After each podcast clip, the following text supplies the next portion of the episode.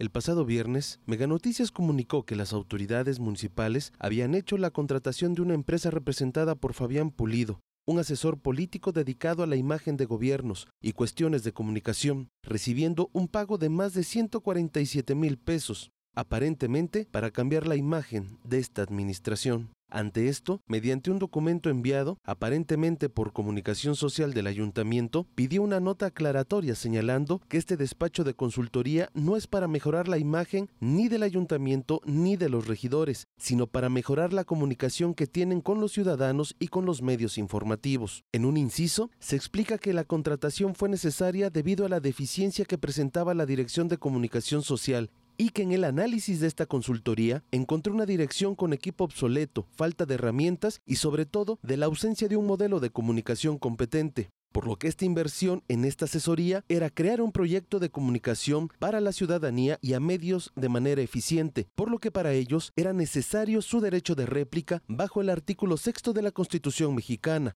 por lo que basados en este mismo artículo que estipulan, aunque se tienen tres días para responder, se le da atención al comunicado con fecha del día de ayer. Bajo la ley reglamentaria del artículo sexto en materia de derecho de réplica, para poder considerar la solicitud de réplica, el documento debe de estar firmado por quien lo solicita y este documento enviado digitalmente y en papel no tienen firma del emisor siendo evidente el desconocimiento de los procedimientos para responder a una información que se respalda en un acta de cabildo y en donde la mejora de comunicación de autoridad a la ciudadanía va enfocada a la imagen de la administración pública actual, que fue parte del argumento de la nota transmitida.